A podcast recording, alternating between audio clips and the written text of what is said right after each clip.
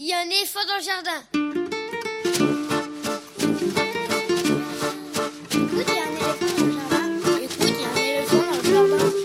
Bonjour, bonjour à toutes et à tous. Véronique Soulet au micro pour l'actualité culturelle des enfants, petits et grands en Ile-de-France. Une émission pour tous les adultes qui n'ont pas oublié qu'ils ont d'abord été des enfants. Chaque semaine, écoute, il y a un éléphant dans le jardin vous fait découvrir artistes, créateurs, initiatives, médiations qui offrent aux enfants de quoi nourrir leur imagination et leur curiosité. En tout cas, ce qui nous semble original, réussi, intéressant, avec des reportages, des chroniques, des interviews, des lectures, concoctées par les chroniqueurs de cette émission et moi-même.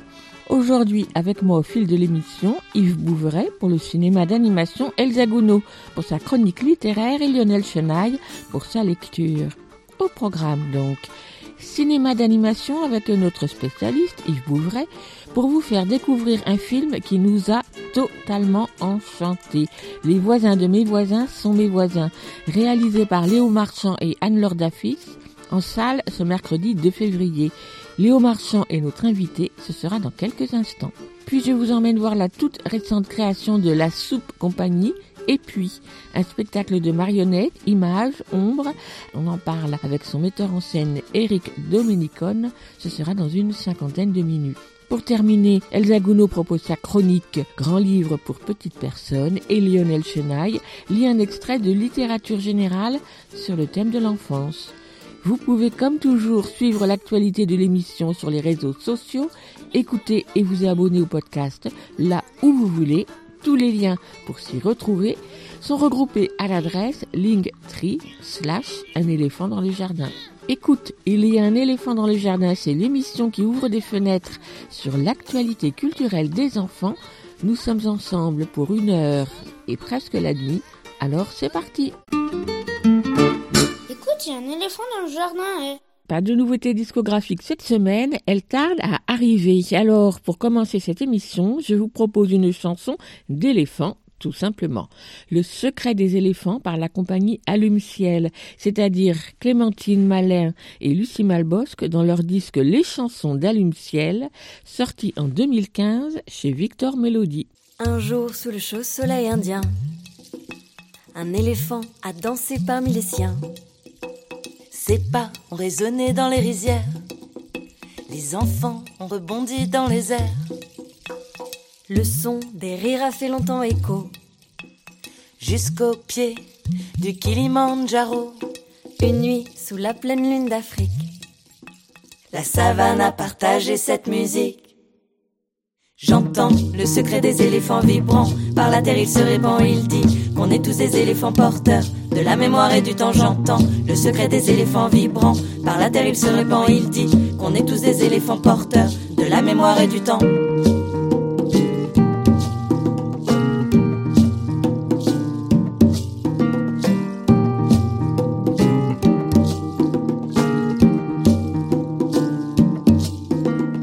Écoute le son du monde et du ciel. Les étoiles chantent leur chant d'immortel. Les arbres valsent, le vent qui les enlace. Porte pour toi le chant des peuples d'en face. Sens comme le monde autour de nous s'agite. Ça vit, ça bouge, ça court, ça s'embrasse et s'évite. Ça se chasse et ça creuse, ça crie dans les branchages. Et les volcans envoient du feu dans les nuages. J'entends le secret des éléphants vibrants. Par la terre il se répand, il dit qu'on est tous des éléphants porteurs de la mémoire et du temps. J'entends le secret des éléphants vibrants. Par la terre il se répand, il dit qu'on est tous des éléphants porteurs de la mémoire et du temps.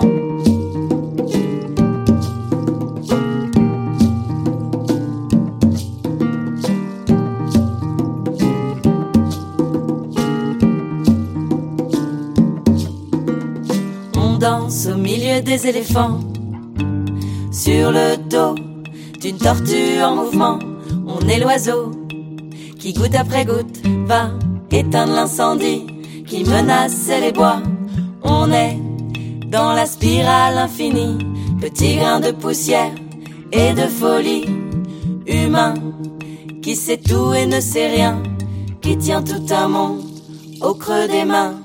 J'entends le secret des éléphants vibrants. Par la terre il se répand, il dit qu'on est tous des éléphants porteurs de la mémoire et du temps j'entends le secret des éléphants vibrants. Par la terre il se répand, il dit qu'on est tous des éléphants porteurs de la mémoire et du temps. Le secret des éléphants, par la terre il se répand. On est tous des éléphants, de la mémoire et du temps. Le secret des éléphants, le secret des éléphants, le secret des éléphants, le secret des éléphants. Bonjour Yves. Bonjour Véronique. On va rappeler que tu es le délégué général de l'association Écran VO, qui coordonne toutes les salles de cinéma dans le 95, que tu es un féru de cinéma d'animation, que tu coordonnes le festival Image par Image consacré aux films d'animation qui commence le 11 février prochain. Mais surtout, c'est le plus important, tu es le spécialiste cinéma d'animation de cette émission depuis pas mal d'années maintenant.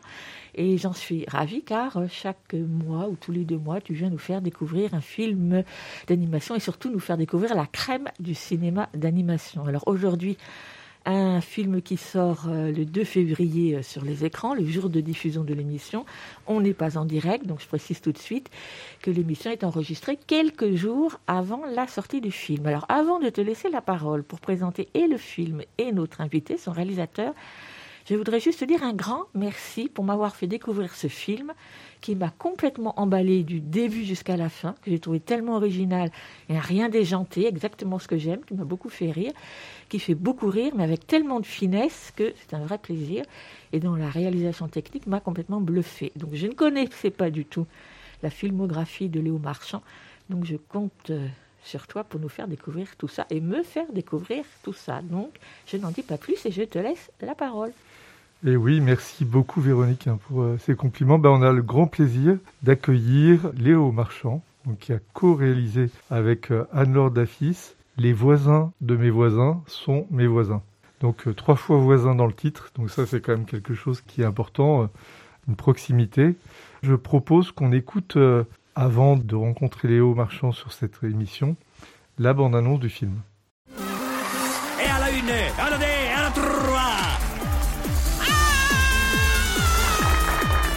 où les gens Bah comment ça, elles sont où mes jambes?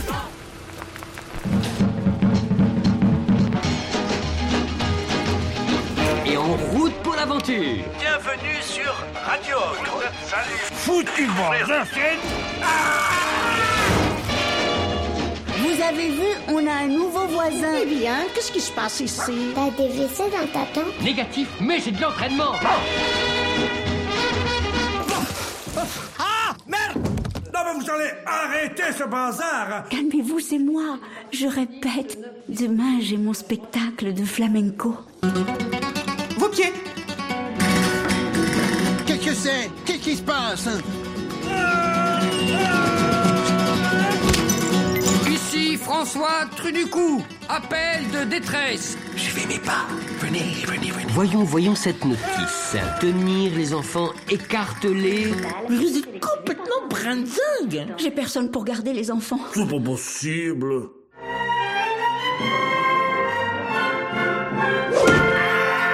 Bonjour les gars, ça boum? Oh merde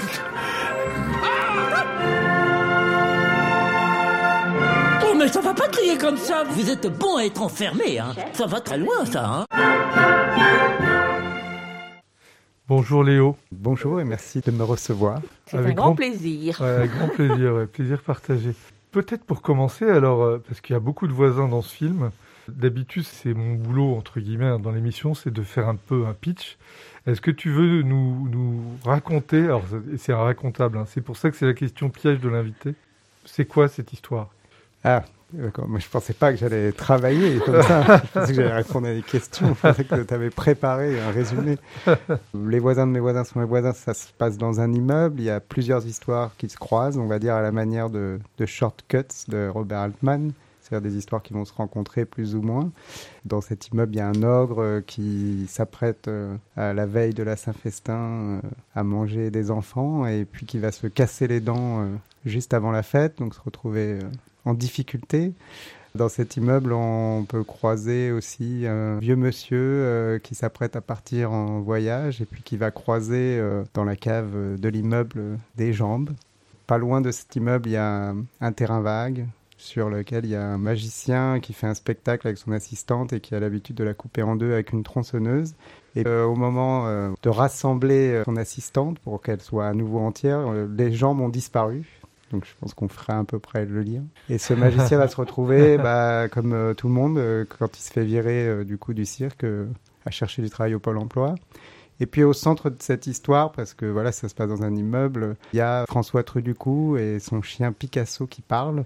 Il s'apprête, euh, François Truducou, à faire un trek. euh, et puis au moment où il doit remettre ses clés avant de partir à quelqu'un qui habite dans l'immeuble, quand même, il veut s'économiser un petit peu, parce qu'il va faire quand même un- une longue marche, euh, décide de prendre l'ascenseur et il va se retrouver pendant tout le film coincé au plein milieu de cet immeuble et il va être le lien entre toutes ces histoires là, qui vont se croiser plus ou moins. Merci d'avoir le- relevé le défi.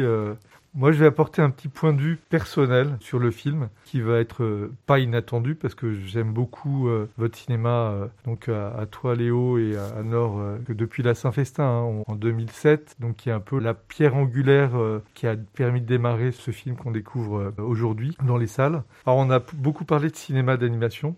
Et là, tu es accueilli pas forcément sur du cinéma d'animation, mais plus sur du cinéma avec un, un grand C. C'est un film un peu cathédral, à mon sens. Ça rassemble un panthéon de grands cinéastes du monde entier, de toutes les époques. Le cinéma a été inventé en 1895, en tout cas les premières projections. Il y a du burlesque, euh, il y a pas de la comédie musicale, mais presque. Mais en tout cas, il y a des influences euh, complètement euh, mais c'est un vrai compliment. Composite, puisqu'il faut les rassembler et il faut pas que ça soit que foutraque. Il faut que ça, ait du sens et que ça ait un sens narratif, comme tu disais à la Altman euh, Shortcuts, mais en rassemblant pour que quand même le spectateur s'y retrouve. C'est un vrai euh, plaisir, un vrai, on pourrait dire ovni de cinéma, mais ce serait pas forcément un compliment parce que c'est plus que ça. C'est un peu comme quand Gaudi euh, veut faire une cathédrale, sauf que vous, vous avez réussi à le faire en moins de temps que Gaudi, donc ça c'est pas mal. C'est un, un film euh, qui est très drôle. Il y a un humour avec une multiplicité de degrés en fonction de sa propre culture cinématographique, mais aussi qui peut être pris de façon très candide et enfantine par des enfants très jeunes. À partir du moment où ils sont pas formatés et qu'ils ont un, un regard euh, très curieux. C'est vraiment magique, c'est un travail d'orfèvre. Véronique me dit Écoute Yves, essaye de ne pas être toujours trop positif sur les films. Bon, elle l'a été avant moi, donc j'ai le droit. Donc euh, là, j'ai la, la carte blanche de la rédactrice en chef de, de l'émission. Chapeau, parce que dans tous les champs esthétiques, narratifs, techniques, techniques avec euh, des techniques d'animation, mais de cinéma, parce que l'animation, c'est qu'une technique. C'est pour ça que c'est vraiment intéressant, c'est qu'on est euh, sur un travail de mise en scène, on est sur un travail vraiment de curiosité, de défricheur, travail de recherche. Donc ça va de la référence évidemment euh, à l'ascenseur, à certains films qui se passent à Noël que je te laisse citer. hein. Ouais, le Père Noël est une ordure. oui. Voilà, à des films euh, de cinéma entre guillemets euh, plus euh, comédie musicale, hein. Jacques Demy par exemple. euh, Oui. Voilà. Et puis première question, comment est-ce qu'on commence à écrire un film comme ça? On commence avec l'idée avec Anne-Laure dans notre tête, c'est que et ses fondateurs pour faire le travail, c'est-à-dire de pas faire un film d'animation, enfin un long métrage, parce qu'on a fait pas mal de, de courts métrages, de moyens métrages en prise de vue réelle ou en animation. Donc la question du long métrage pour nous c'était pas euh, essentiel et le but absolu dans notre vie. C'est-à-dire qu'à un moment c'est présenté pour nous l'idée de faire quelque chose de plus long mais en gardant à l'esprit qu'il fallait que ce soit exactement et sans concession le travail qu'on faisait qu'on a mené jusque maintenant. Alors souvent la question se pose et c'est très rare euh, en animation qu'il y ait une bascule euh, des courts-métrages dans le long-métrage, c'est-à-dire qu'on retrouve exactement le travail de l'auteur qui l'a développé au court-métrage. Ça existe, mais c'est extrêmement rare, alors qu'en en prise de vue réelle, c'est quand même assez fréquent des gens qui font des courts-métrages et puis qui continuent leur cinéma en long-métrage ce qu'on avait à l'esprit, et je pense qu'était à la fois une difficulté et à la fois, je trouve, un avantage, et je pense qu'il faut aller là-dessus, c'est qu'à un moment, on sait exactement ce qu'on veut. Et certains partenaires qui ont envie quand même d'une vraie proposition de cinéma, et c'est comme ça, je crois, qu'on a commencé à écrire euh, en se disant, faisons le film exactement celui qu'on veut faire, et il ne bougera pas, c'est-à-dire, il bougera que si avec Anne-Laure, on trouve qu'il y a des choses à, à- bouger dedans, mais on n'a pas commencé à faire des, des tours de table autour de notre euh, écriture pour savoir qu'est-ce qu'il faut changer, etc. Il était hors de question pour nous qu'une chaîne de télévision, par exemple, et comme on dit, soit les gens ont envie, mais s'ils n'ont pas envie, on veut pas savoir pourquoi ils n'ont pas envie, qu'est-ce qu'il faudrait changer, qu'est-ce qui va pas, etc. On n'est pas là pour satisfaire. Donc voilà, donc l'écriture, si je suis un peu long euh, sur ça, c'est que déjà il faut être habité de ça. Ensuite, on s'est pas dit, tiens, on va faire un film pour les enfants, parce qu'en animation, souvent la question se pose, c'est la cible. Nous, c'est une question qu'on ne s'est jamais posée dans notre cinéma, et pas parce qu'on faisait un long métrage que tout d'un coup, on allait se la poser. C'est un film plus long, c'est tout. Mais le travail est le même. On est habité par un cinéma qu'on a vu, des auteurs qui sont droits dans leur cinéma. euh, on est habité par ça, donc forcément ça transpire dans le film. Et en termes d'écriture, euh, ça habite complètement euh, le film et la démarche. Donc on est parti de deux de nos courts-métrages qui existaient déjà, parce que je, l'ai répété souvent maintenant, parce qu'il faut être malin. Le côté malin, c'était de reprendre des courts-métrages à nous, mais c'était pas l'idée de faire une suite de courts-métrages. Mais c'était aussi intéressant formellement de commencer à découper ces films et de se dire comment on peut construire autour, euh, créer des liens avec d'autres histoires, etc.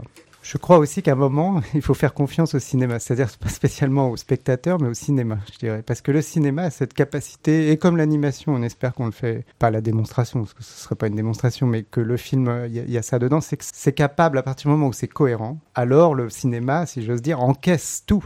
Et aussi, il faut faire confiance à la narration, puisque des films, euh, des films comme de Fellini, comme Armacor, il y a une capacité dans le récit, justement, à glisser de personnages en avant-plan, en arrière-plan, en multipliant les, scènes, les endroits, etc. Dans Armacor, c'est la réussite, pour moi, absolue de cette démarche-là, en tout cas. Comment est-ce que vous commencez à tisser avec Anne-Laure cette écriture? Est-ce que vous commencez euh, par euh, une forme d'oralité ou par le texte? Alors euh, non, on fait pas de genre de réunion où on discuterait. j'ai- toujours vu ces post-it collés sur des murs avec les séquences qu'on Oui. qu'on déplace. Ça, j'ai jamais vraiment. Enfin, ça doit marcher peut-être. Mais enfin, je dis pas qu'il y a qu'une méthode. je- J'en sais rien. Justement, l'idée c'est de livrer, je crois, euh, quelque chose qui ne répond pas à des règles. Enfin, en tout cas pour nous, c'est pas qu'on cherche absolument à en sortir, mais en tout cas, on réfléchit à, essayer de montrer quelque chose peut-être. On l'espère. Enfin, en tout cas, on a ça dans la démarche qui n'aurait jamais été vu auparavant. Donc euh, pour l'écriture, non, on- c'est assez simple. Déjà avec Anne-Laure, on travaille et on a fait tous nos films ensemble. Ça fait euh, plus de 20 ans qu'on travaille ensemble au cinéma et avant on faisait de la peinture sur le même support. Donc euh, maintenant on a une discussion entre nous, si j'ose dire, pas forcément en parlant des films, en, en règle générale. Et cette discussion, on l'a fait dans notre cinéma maintenant. C'est-à-dire que la plupart du temps, moi je commence à écrire, on se dit pas des choses avant et après elle va reprendre et puis sur certaines parties, moi je fais confiance, elle va enlever des passages, elle va réécrire autre chose. Après, moi, je reprends, je, je relis. Après, on a des discussions. Et quelques fois, on n'est vraiment pas d'accord, mais ça arrive de moins en moins. Et étrangement, euh, c'est un peu l'inverse. On discute pas trop, en fait. Enfin, on discute à travers le scénario, principalement. À quel moment euh, intervient le, le dessin? Est-ce que vous, vous écrivez en ayant tout de suite dans votre tête euh, un cadre ou des mouvements de caméra ou pas du tout?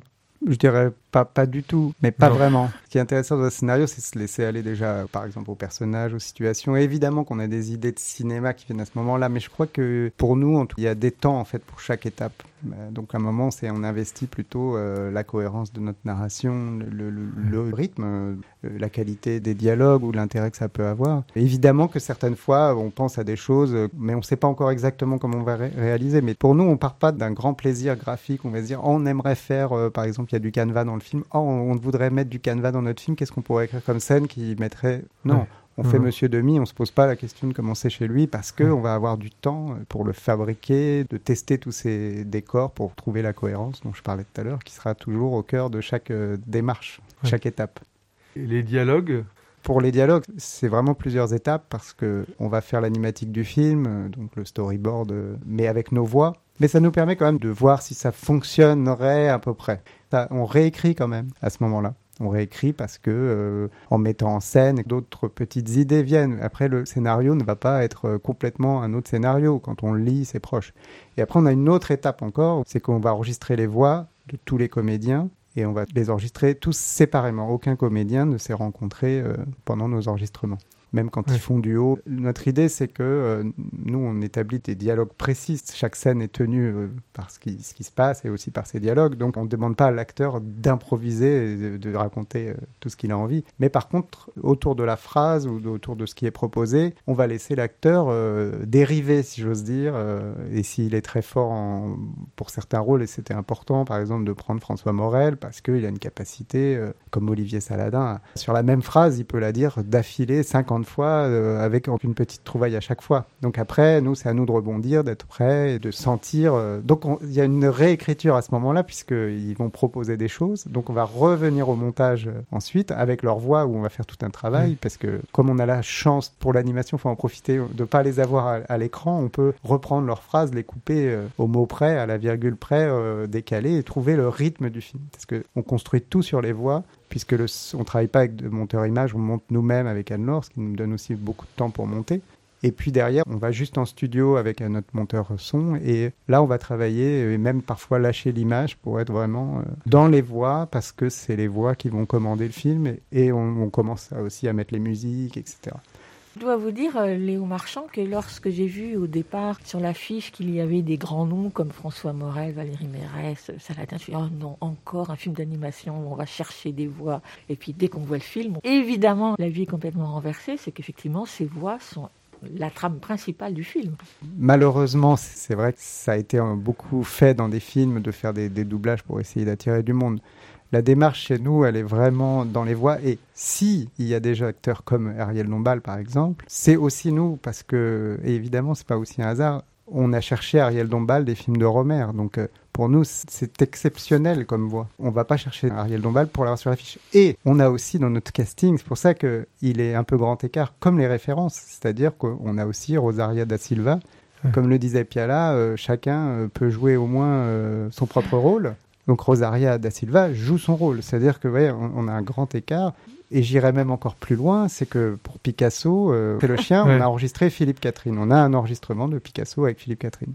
Je remets pas en cause le, le talent de Philippe Catherine puisque on est allé le chercher. Donc euh, euh, c'était pas pour l'avoir sur l'affiche, la preuve, puisqu'on ne l'a pas gardé. C'était réellement parce qu'on sent, on pensait qu'il emporterait Picasso et que ce serait incroyable. La Oui. rencontre ne s'est pas faite, c'est comme ça. Ça remet bien évidemment pas du tout en cause Philippe Catherine. C'est le film qui décide, c'est le film qui commande.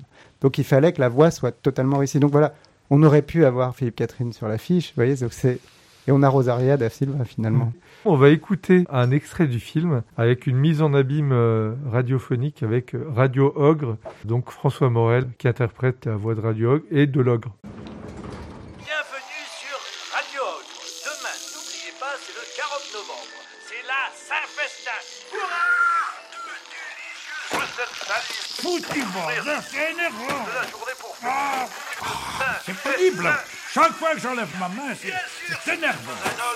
Vous êtes un enfant, alors vous êtes concerné aussi parce que le jour de la Saint-Festin, chaque ogre mange un enfant. Tradition, tradition. À la croque.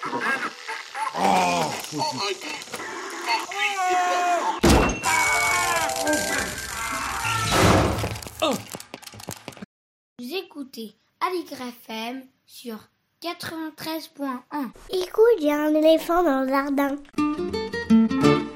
Extrait du film Les voisins de mes voisins sont mes voisins d'Anne-Laure Dafis et Léo Marchand, sorti en salle ce mercredi 2 février. Et tout de suite, on retrouve Léo Marchand avec Yves Bouvray, le spécialiste cinéma d'animation de cette émission. Pourquoi est-ce que du cinéma?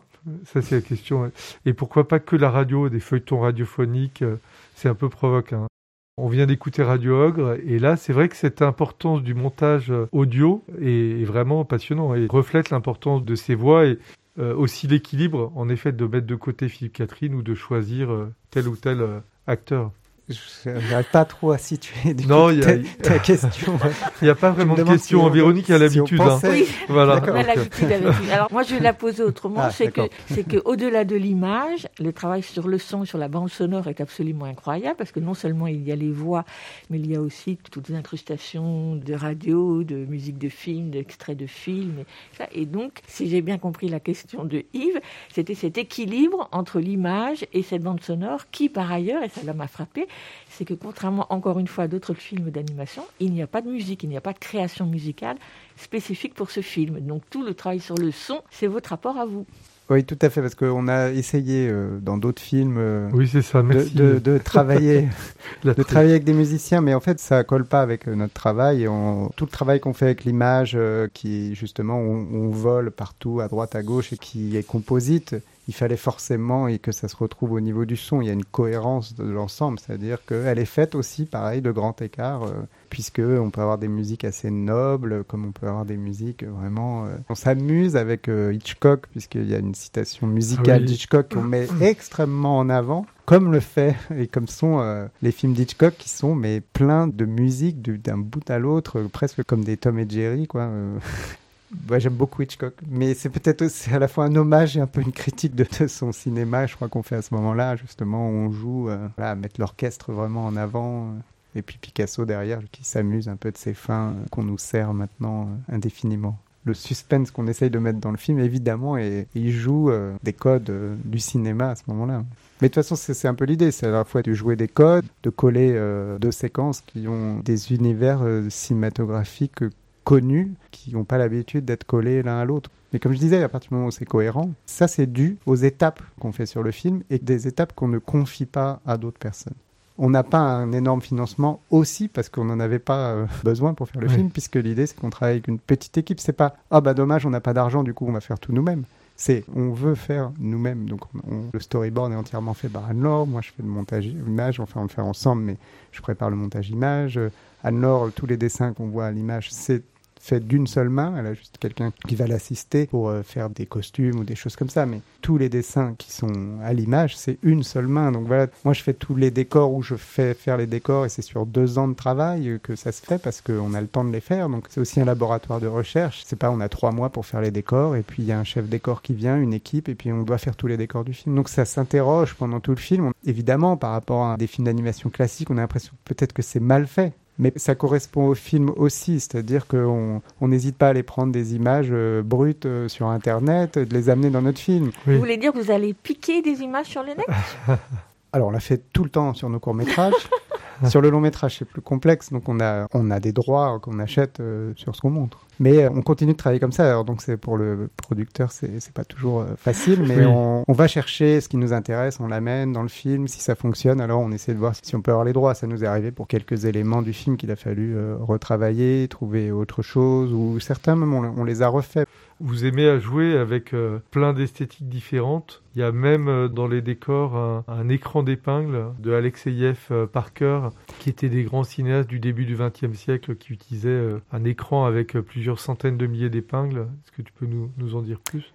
Oui, alors bah, après, euh, juste pour parler de la, variété des décors, encore une fois, j'insiste parce que c'est vraiment pas un plaisir de graphiste. hein. Euh, quand on fait nos, films, c'est toujours en cohérence avec euh, ce qui est mis en scène. Donc, puisque l'idée, c'est que dans le scénario, on ne sait jamais vraiment vers où ça va aller. Notre idée aussi, c'est de pas poser un graphisme qui va être installé pendant tout le film. Et donc, chaque séquence, chaque lieu caractérise à la fois souvent son personnage, c'est-à-dire il est en lien avec son personnage, ou alors il est en lien avec ce qu'il est en train de raconter pour la 3D, par exemple, qui montre les espaces euh, de supermarché et de Pôle emploi. On les a fait en 3D en prenant de la 3D qui existe déjà. C'est-à-dire, on a acheté des banques d'images et exprès, on n'a pas dit euh, ah il faut qu'on fasse des très beaux décors en 3D euh, hyper beaux.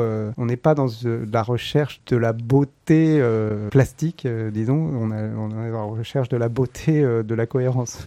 C'est-à-dire pour nous, ils sont censés euh, raconter des choses aussi en arrière-plan euh, sur ce que c'est que ces espaces, comment ils sont conçus. euh, voilà. Tu as parlé de l'écran d'épingle, et après Oui. c'est très compliqué de l'expliquer euh, parce Ouais. que c'est à la fois très simple et assez primaire comme objet, compliqué à fabriquer, mais primaire parce que c'est vraiment plein d'épingles sur lesquelles on appuie et avec un projecteur, on, on obtient des noirs et des blancs. Voilà, bon après, euh, je pense que c'est mieux d'aller se renseigner sur Internet si on est intéressé parce que de comprendre un peu ce que c'est que cet objet un peu magique parce que tu m'arrêteras, parce que je pense que tu sais mieux que moi, mais je crois qu'il y en a quatre euh, au monde ou quelque Oui. chose dans cet ordre-là, dont euh, deux en France, dont un qui ne fonctionnait pas, qui n'a jamais fait d'image, en tout cas on- connu. euh, on pense qu'il a fait des images fixes d'illustration, mais je crois qu'elles n'existent même pas. Et donc c'était le seul disponible et on l'a utilisé pour le film et finalement il, est- il s'est avéré qu'on pouvait l'utiliser. Donc c'est les premières images qui ont été faites avec cet écran qui date de 1937. Donc pour nous encore une fois en cohérence et alors complètement en arrière-plan puisque personne peut le savoir quand il regarde le film. Mais je pense que comme toute chose, ça l'habite. Ouais. C'est-à-dire ça vient de, de très loin, comme si cet écran, euh, quelque part, nous on aime bien se raconter cette histoire-là, a été construit en 1937, on n'était pas nés, et Ouais, il nous attendait euh, dans un coin. Ouais, Comme euh, notre prochain film euh, qu'on va faire, je sais pas pour en faire la publicité parce que je fais le lien. C'est Ouais. ce que je veux dire par là, c'est que euh, là on va adapter en prise de vue réelle Les fleurs bleues de Raymond Queneau. Personne n'a jamais demandé à adapter euh, ce livre. C'est la première fois. Donc, on aime bien ce- cet état d'esprit-là. C'est comme si tout d'un coup, il y a une rencontre, ils nous attendaient, nous.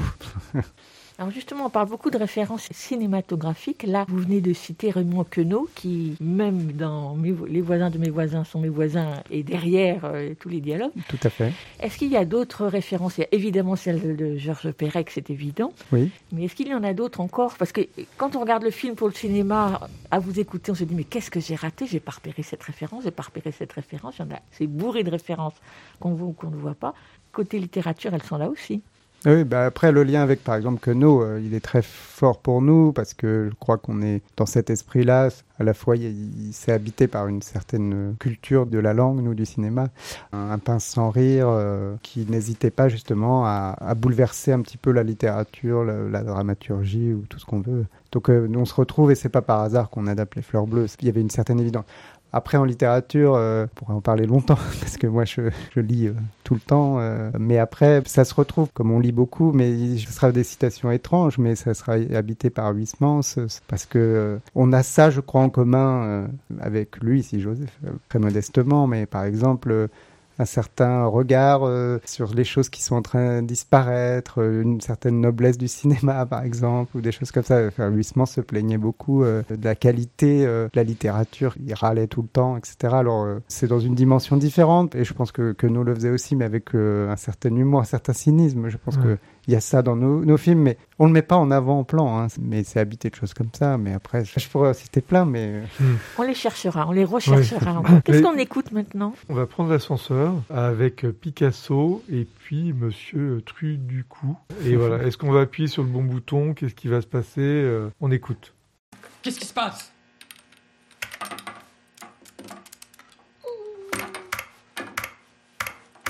Ben, nous voilà bien. Y a quelqu'un? Nous sommes bloqués dans l'ascenseur. Ouh Ouh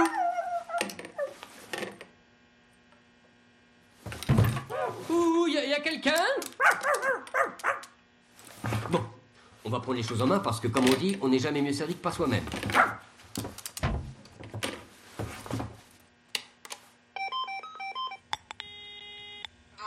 Bonjour madame, oui, nous sommes euh, coincés dans l'ascenseur, nous avons un petit problème de...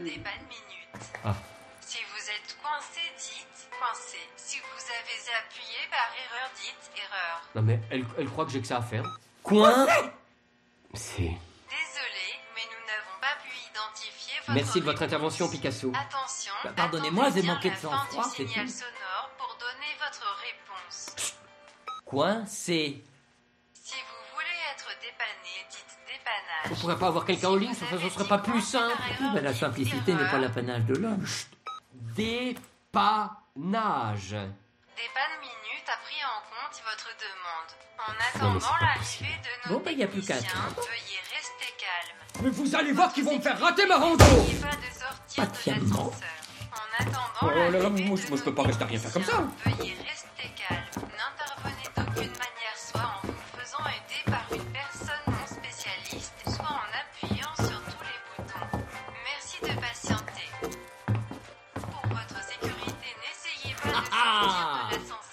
Quelques secondes, nous serons libres. Picasso. Allez, faire partie. Ah, ils vont me connaître. hein, Ils savent pas à qui ils ont affaire. Bon, on vous a dit d'attendre. Un peu de discipline quand même. En attendant l'arrivée de nos Seul compte. Picasso, la réaction face à l'obstacle. Vous écoutez Aligre FM sur 93.1. Vous l'écoutez Aligre FM 80 Donc, euh, on vient d'écouter un extrait de Mes voisins de mes voisins sont mes voisins, aujourd'hui, donc en compagnie de Léo Marchand, co-réalisateur du film, on va dire comme ça. C'est important hein. de le dire. Et donc avec euh, Yves Bouvray derrière le micro avec moi. Alors je veux bien qu'on parle des personnages maintenant. On va pas présenter les dix parce que ça ferait beaucoup. Alors j'ai quand même envie de vous poser à l'un et à l'autre, tant pis, c'est pas la bonne question. Quel est votre personnage préféré? Yves, quel est ton Euh, personnage moi, préféré? Moi, On va, mon je le sais. préféré, c'est sans conteste euh, l'ogre. Moi, j'adore euh, ce personnage qui est tr- très original, qui a une certaine candeur et une certaine foi euh, dans ce rendez-vous annuel qui est la fête des ogres et qui va, coûte que coûte, vouloir euh, y arriver. C'est un peu une sorte de personnage utopique. On se demande s'il a jamais mangé ou pas un seul enfant. C'est un personnage que j'aime beaucoup et puis vraiment évidemment en mention spéciale à François Morel, mais comme tous les acteurs. hein. Voilà, c'est sans conteste Monsieur Logre. Le marchand, c'est lequel. Moi, je, enfin, je- il me semble, hein, mais en tout cas, quand on met en place comme ça plein de personnages, il faut absolument tous euh, à la fois les aimer, à la fois les détester. C'est pas une réponse pour euh, beauté en touche. hein. C'est vraiment euh, très important. Mais d'ailleurs, pour reciter euh, le Hitchcock, il disait que il y a un méchant, il faut l'aimer pour Oui, faire enfin, un en bon même méchant. temps, il n'y a pas vraiment de méchant là.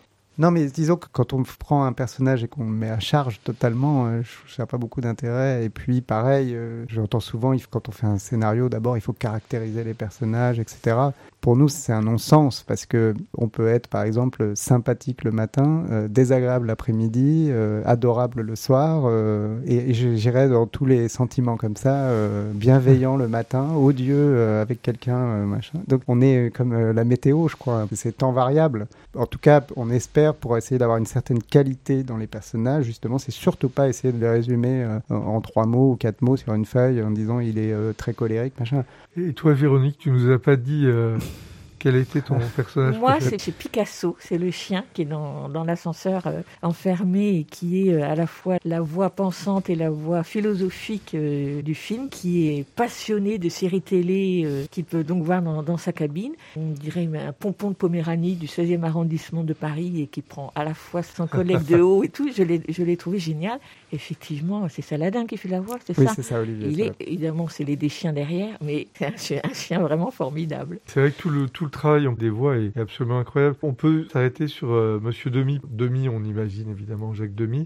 Quel était le parcours des voix et comment est-ce que vous arrivez à Didier Gustin? Alors déjà Demi, c'était intéressant pour nous parce qu'à la fois il y avait convoqué euh, Jacques Demi et à la fois euh, ça jouait avec les jambes, les demi, la moitié, etc. Mais c'est surtout le personnage de Monsieur Dame auquel on a en tête euh, Monsieur Dans Les de- Demoiselles de dans les Rochefort. Demoiselles de Rochefort, avec un personnage qui est très élégant dans sa façon de parler, etc. Pour l'acteur, en fait, on a proposé par exemple Alain Cavalier ou des gens comme ça parce qu'on avait, on voulait le donner à des gens qui font un certain cinéma. Le Huissement va ressortir, euh, qui justement pour nous est un peu en train de disparaître euh, au profit d'autres choses certainement. Mais donc on voulait ren- rendre hommage et, et petit à petit on, est arrivé euh, à regarder L'Ibis Rouge, c'est un film de euh, Jean-Pierre Mocky. On a fait euh, un petit essai avec Jean-Pierre Mocky.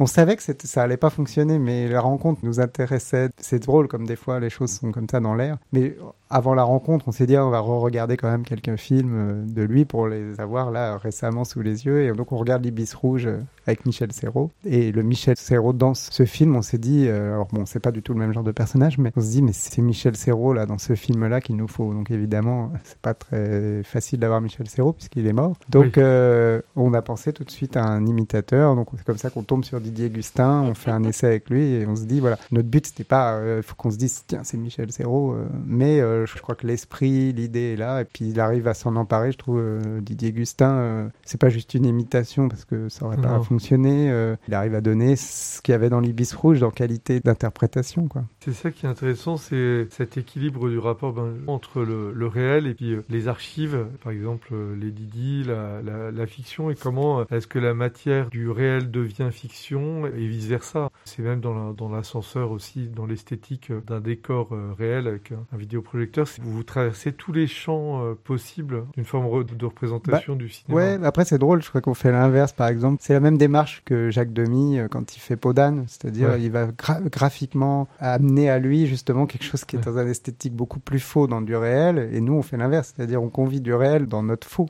Parce que l'animation c'est faux. C'est le même parcours, mais et du coup ça produit pas la même chose, mais le même esprit. J'aimerais qu'on revienne sur cette thématique de l'illusion, puisque cette euh, thématique de l'illusion, elle est là dès la première image, avec ces deux oiseaux qui se mirent dans de l'eau, et on pense que, enfin, j'ai pensé que c'était un étang, et puis un petit recul caméra, et on s'aperçoit que non, ce n'est juste qu'une flaque d'eau. Puis tout de suite le prestidigitateur, donc l'illusion, elle est là tout au long du film, à travers différentes techniques de et cinéma. et la fleur aussi, euh, qui annonce notre prochain film, Les Fleurs Bleues. Ah oui, non, là c'est Ah. trop, non, là c'est trop pour Ah nous, là. c'est là déjà.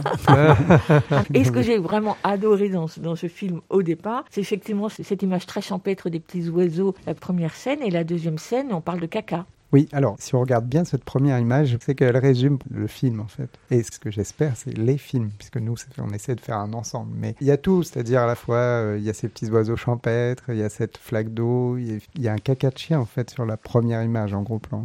Donc il y a Ah, déjà un mais je vais retourner le voir. Ah oui. Et puis cette fleur, donc et ce que dit Polo, soit on peut trouver les choses laides ou belles, ça dépend le regard qu'on a, ça dépend, c'est tout de suite la façon d'envisager euh, le monde et la vie, euh, enfin.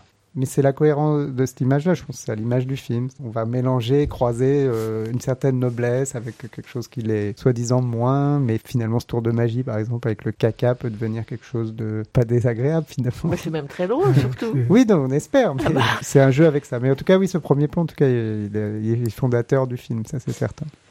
Si on veut rapprocher à d'autres euh, cinéastes d'animation, ça me fait penser à Patard et Aubier, les compères euh, belges qu'on aime beaucoup, et avec des films qui laissent parfois de côté des adultes parce qu'ils sont trop dans une forme de rationalité. On l'a vu en fait, moi j'étais présent à la Cinémathèque euh, française quand il y a eu l'avant-première du film. C'était assez impressionnant de, voir la, liberté d'accueil du film et la, fraîcheur et la candeur des enfants qui n'étaient pas à se poser des questions sur ce que ça racontait, mais qui le prenaient entièrement et directement et de façon très simple et très heureuse, très joyeuse. La salle riait euh, beaucoup. La force du film, elle, est là. Il y a un parcours et chacun doit trouver son parcours de spectateur.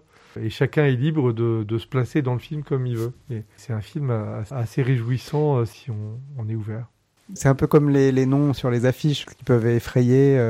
Je crois qu'il y a aussi ça avec le film d'animation. C'est que, comme je disais, il est, calibré, il est industriel, parce qu'il est souvent fait par une industrie. Donc, il se destine euh, à des enfants. Donc, forcément, comme il n'est pas dans cette euh, logique-là, on peut se demander, du coup, s'il est pour les enfants. Le problème des adultes, c'est qu'ils ont l'impression que l'enfant va pas tout comprendre. Et évidemment, il va pas tout comprendre, mais il va suivre l'histoire. C'est-à-dire, il va pas comprendre toutes les références. Et justement, j'ai des enfants, donc euh, je trouve ça quand même plus intéressant de voir un film où on voit que son enfant prend un certain plaisir, parce qu'il y a un certain plaisir aussi la liberté. Ça plaît pas que aux adultes, ça plaît aussi aux enfants, de sentir une certaine liberté euh, de ton, euh, de situation, euh, par moments vibrer un peu. voilà, ça fait partie. Et après, ce qui est intéressant, c'est que l'adulte qui l'accompagne va avoir recevoir un autre film. D'ailleurs, même lui, il peut ne pas sentir toutes les références. C'est pas pour ça que le film ne s'adresse plus du tout à lui, etc. C'est des, ce que je dis, c'est en arrière-plan. C'est pas porteur de compréhension réellement du film. Enfin, je veux dire pour le suivre.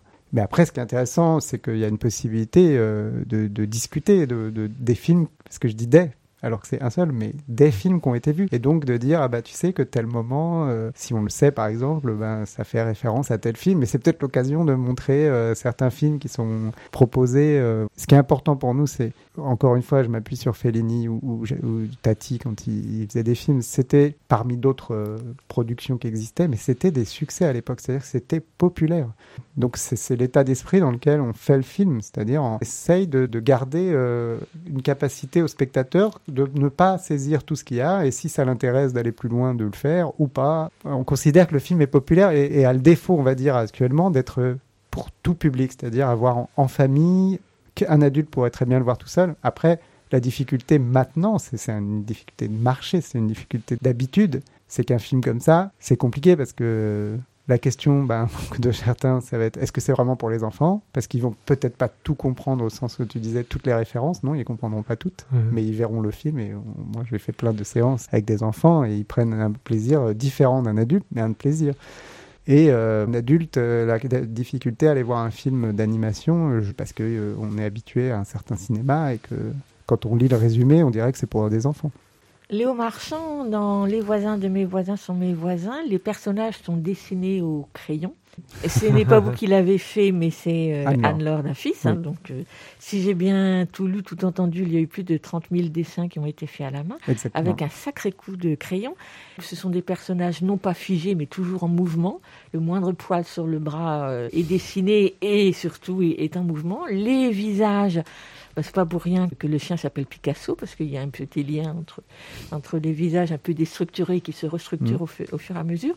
Donc c'est formidable parce que du coup ils sont très très expressifs. Alors ma question, mais je ne sais pas si vous allez pouvoir y répondre parce que c'est pas vous qui avez fait les dessins. Quelles sont les références en matière de dessin de d'Anne-Laure Non pas de sa formation, hein, mais à qui elle pense, qui elle aime et à qui elle a pensé quand elle dessine?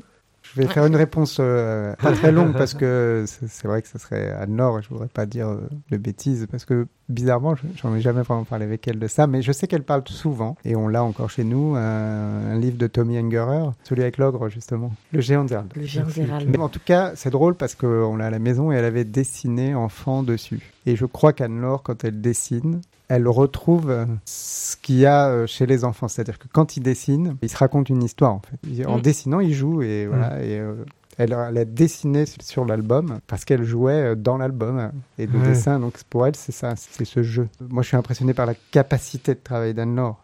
Après, euh, bah, c'est pas très étonnant qu'elle sorte vraiment euh, épuisée et, et complètement euh, finie d'un film. C'est que Anne-Laure, elle s'installe, elle, le matin, elle arrive. en plus, elle travaille tout le temps au casque avec les voix du film. Tout le Ah temps. oui. Je- elle n'écoute mais jamais autre chose que les voix toute la Ah journée. euh, bah, de 9h à 19h, elle va dessiner, dessiner, dessiner, dessiner, dessiner. Et ça, ça dure 4 ans. C'est un don total euh, quand elle fait les dessins de soi pendant 4 ans, réellement. Mais le résultat est formidable, parce qu'ils sont effectivement très présents, très vivants et surtout euh, très personnels chacun. Donc, euh. Alors avant de conclure cet entretien, euh, justement, puisqu'on parle de livres, quel est le livre de votre enfance qui vous a marqué, qui vous a peut-être conduit à créer aussi pour le jeune public? Ah, ça va être compliqué parce que. Enfin, si, je vais en citer un parce que. Alors, moi, je- vraiment, je ne lisais pas du tout. Je vais peut-être rassurer des parents ou alors les inquiéter, mais vraiment, jusqu'à genre 20 ans, j'ai dû lire euh, 15 romans. Et maintenant, je lis vraiment, mais je- j'essaie de rattraper euh, le temps perdu. Je crois que maintenant, c'est l'inverse. Je ne fais que lire. Donc, j'ai lu très peu de livres. Et il y en a un qui m'a marqué énormément quand j'étais petit. Et il va falloir que je retrouve le nom. Et oui. C'est de G- Golding. Sa Majesté des Mouches Sa Majesté des Mouches. J'ai été, je crois, euh, vraiment euh, habité. Après, je dis pas que c'est ça qui m'a fait donner envie de faire du cinéma, parce que moi, mon père, il a dirigé une salle de cinéma pendant deux ans, donc je crois que ça vient plus de là. Mais enfin, j'ai vraiment vibré et lu, alors que pour me faire lire un roman, euh, c'était pas gagné. Tu veux ajouter quelque chose, Yves? Ben, c'est non, c'est, c'est- merci beaucoup euh, Léo et on a hâte de découvrir euh, avec euh, tous les auditeurs euh, à nouveau votre film euh, en salle. Préciser quand même parce qu'on les a pas cités, il y a, il y a un producteur qui s'appelle Lardux Film qui est inoxydable. Qui on a fait tous nos films, oui, euh, nous font vraiment confiance et un distributeur aussi euh, Ouais, Benoît formidable. Hérault, Christian Foll, Emmanuel Quillet, et Martine. hein, Oui, c'est. Midralgar.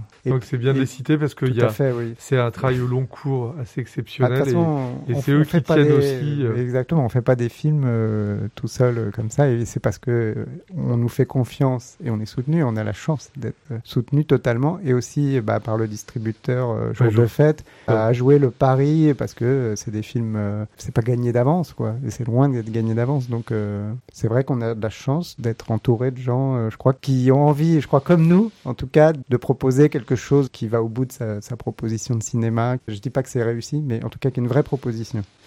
Les voisins de mes voisins sont mes voisins se termine sur une chanson de Charles Trenet, donc on va forcément l'écouter. C'est Ah la oui. seule chanson ou la seule musique qu'on entend in extenso dans le film. Lequel film se termine par une petite boutade qui m'a fait mourir de rire, on va pas dire laquelle, mais jusqu'à la dernière image, vous glissez quelques, Ah bah, quelques petites perches. Donc pourquoi Charles Trenet? Charles Trenet, c'est cohérence pour nous totale avec le film. Alors je dirais que le premier plan résume tout le film. Charles Trenet, pour nous, résume notre travail. C'est-à-dire, Charles Trenet, c'est une musique euh, très agréable, euh, joyeuse, etc. Et avec des paroles, un fond. Parce que nous, on considère que notre film peut être fait rire, mais qu'au fond, il est habité quand même par euh, quelque chose, parfois, je dirais pas sombre, mais en tout cas, euh, comme dans les paroles de Charles Trenet, c'est-à-dire c'est- c'est deux grands écarts entre, euh, une musique en apparence et puis sa façon de chanter, très joviale, et puis un fond, parfois, voilà, et c'est assez incroyable chez lui. Ça, donc voilà, pour nous, c'était une évidence d'avoir à la fin, en plus, alors c'est toujours le hasard, mais voilà, on fait le lien avec la fin du film et le thème de sa chanson, mais c'est pour ça qu'on va vers lui, en tout cas. Merci beaucoup, Léo Marchand. Ah, Merci beaucoup, Léo. Merci de l'entretien. Et merci Yves, et à très bientôt euh, À très bientôt, pour un nouveau Véronique. film. Oui. Merci beaucoup. Merci beaucoup. Les voisins de mes voisins sont mes voisins, réalisé par Anne-Laure Dafis et Léo Marchand, est sorti ce mercredi 2 février en salle. Et vous l'aurez compris, c'est un film original et d'une grande finesse, à voir avec les enfants dès 8 ans, ou bien sans les enfants, à n'importe quel âge.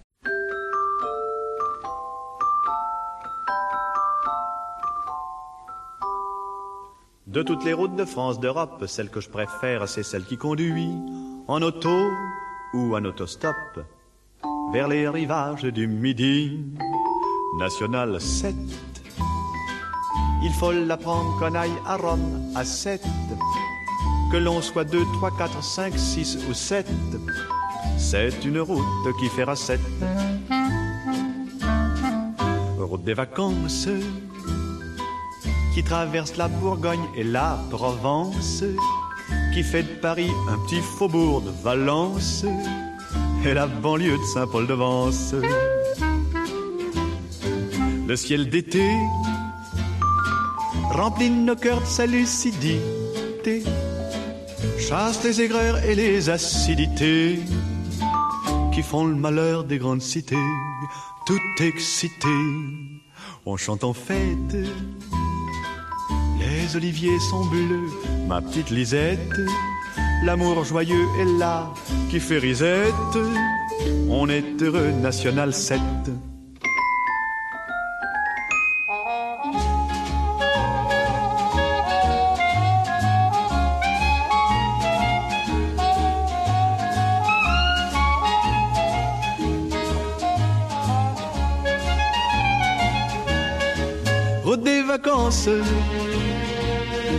Traverse la plus belle partie de la France, qui fait de Paris un petit faubourg de Valence et la banlieue de Saint-Paul-de-Vence. Le ciel d'été remplit nos cœurs de sa lucidité, chasse les aigreurs et les acidités qui font le malheur des grandes cités, tout excité en chantant fête bleus, ma petite Lisette. L'amour joyeux est là qui fait risette. On est heureux, National 7. On est heureux, National 7. On est heureux, National 7.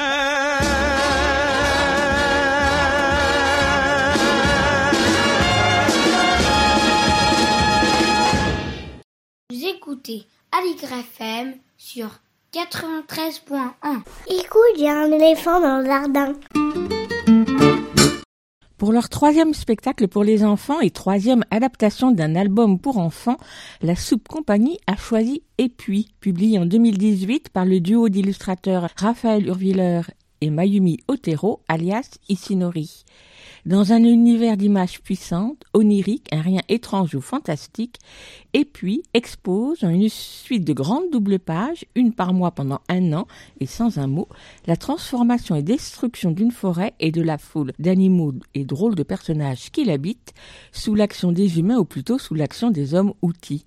Pas de mots non plus dans le spectacle Et puis, mais là aussi, on est saisi par la force des images, images imprimées sur de grands panneaux mobiles, images vidéo, images projetées, par la beauté des paysages qui se déplient en de immenses pop-up dévoilant de nouveaux espaces et par la présence des multiples marionnettes en volume ou en aplat manipulées par les deux marionnettistes. Avec une dextérité confondante, Ise Welchinger et Faustine Lancel transforment ce paysage à vue, déplaçant, tirant, déployant, animant chenilles, ours ou poissons et hommes-outils en toute fluidité. Au fil des douze mois, annoncés chacun de façon très poétique, comme tout le spectacle d'ailleurs, il se passe de nombreux micro-événements qui traversent les quatre saisons tandis que la forêt change de couleur, mais surtout qu'elle disparaît peu à peu sous les coups de hache et de scie pour laisser la place à une gare. Histoire sans parole, mais portée par une magnifique bande musicale et sonore très évocatrice, le spectacle et puis invite tout autant à la contemplation d'une nature luxuriante qu'à la réflexion sur la destruction programmée avec poésie et avec délicatesse à l'espace Oudremont à La Courneuve où je l'ai vu au tout début du mois de janvier, alors que le spectacle en était encore à ses premières représentations publiques, les enfants de 4, 5 ou 7 ans ne s'y sont pas trompés. Ils étaient complètement happés et faits peu courants dans les spectacles jeunes publics ont eux aussi longuement applaudi. Si Épuis s'adresse aux enfants dès 4 ans, il intéressera d'ailleurs tout autant les enfants plus grands et aussi les adultes. Après Macao et Cosmage d'Eddie Legrand et Romance de Blex Bolex, et puis d'Isinori, et donc le troisième album mis en scène par la Soupe Compagnie, compagnie fondée en 2004 par Eric Domenicone et Ise Welchinger. On pourra voir Et puis mercredi prochain à Aubergenville, à la Nacelle, et samedi 12 février à la Halle Roubleau, à Fontenay-sous-Bois. Alors, j'en ai profité il y a quelques jours pour joindre au téléphone son metteur en scène, Eric Dominicone. La Soupe Compagnie a d'abord créé des spectacles pour adultes et plus récemment des spectacles pour les enfants. En tout cas, c'est ce que je pensais. Et c'est donc la question que j'ai posée d'emblée à Eric Domenicone. On l'écoute. Tendez bien l'oreille, la liaison n'est pas fameuse. Depuis le début de la compagnie, depuis 2004, c'est vraiment un parcours euh, parallèle. Hein. Le tout premier spectacle de la compagnie en 2004, il s'appelait La Femme Poisson. C'était un spectacle euh, vraiment pour tous les publics. Et pour nous, ce qui nous intéresse vraiment dans la démarche, c'est d'abord on va travailler autour d'un sujet ou d'un album c'est le propos, en fait, ce qui est porté par les auteurs ou un sujet qui nous porte. Et à partir de là, on va commencer à réfléchir et on va se poser à seulement à ce moment-là la question du public. Pour nous, l'idéal, c'est vraiment qu'un spectacle puisse, on va dire, rassembler le maximum de public. On ne se dit pas, on fait un spectacle pour les tout jeunes qui va pouvoir euh, ensuite, euh, bah, des grands vont pouvoir regarder. Non, on cherche à faire des spectacles où il va pouvoir y avoir plusieurs niveaux de lecture qui font que les publics vont pouvoir en discuter et se nourrir en fait hein, l'un l'autre. Disons qu'on fait des spectacles à partir de. Les trois spectacles que j'ai vus qui sont à destination aussi du jeune public sont des adaptations d'albums. Tout à l'heure, vous disiez que ce qui vous intéressait, c'était le propos, mais ce qui relie aussi les trois albums que vous avez adaptés, entre guillemets, jusqu'à aujourd'hui, c'est-à-dire Macao et Cosmage d'Eddie Legrand, Romance de Blex Bolex et puis Et puis de Isinori, ce sont des albums, trois albums qui ont des univers graphiques très très forts, très poétiques. Au-delà du propos, il y a le travail graphique.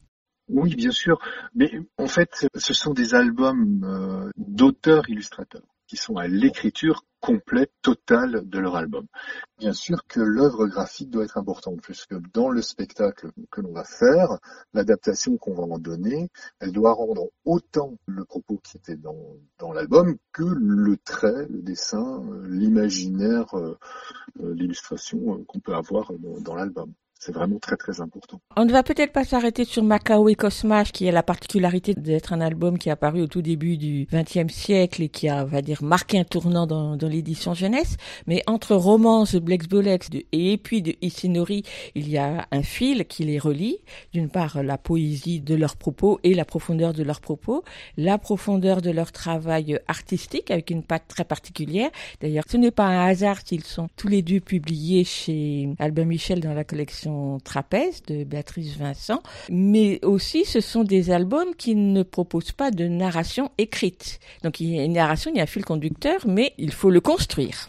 Il faut le construire et c'est vraiment ce qui nous a intéressés puisqu'il fallait construire le, le, fil narratif. Donc on a construit évidemment qu'on donne un fil narrateur, mais également on laisse la possibilité au spectateur de construire lui-même son fil narrateur quand il vient voir le spectacle. De là, les différents niveaux de lecture, de là, la possibilité pour les publics lorsqu'ils se retrouvent après la représentation, la discussion vient et là c'est très intéressant parce que tout le monde effectivement se retrouve on va dire sur une narration euh, globale mais après comment il a lu ce propos, comment il a vu ce propos, comment s'est déployé dans son imaginaire ce propos, ça va être particulier pratiquement à chaque individu et ça c'est intéressant. On est d'accord, on n'est pas d'accord, on est d'accord sur un truc global, sur un sens global, mais le, sur le comment on n'est pas forcément d'accord et ça c'est là où c'est excitant quoi pour nous.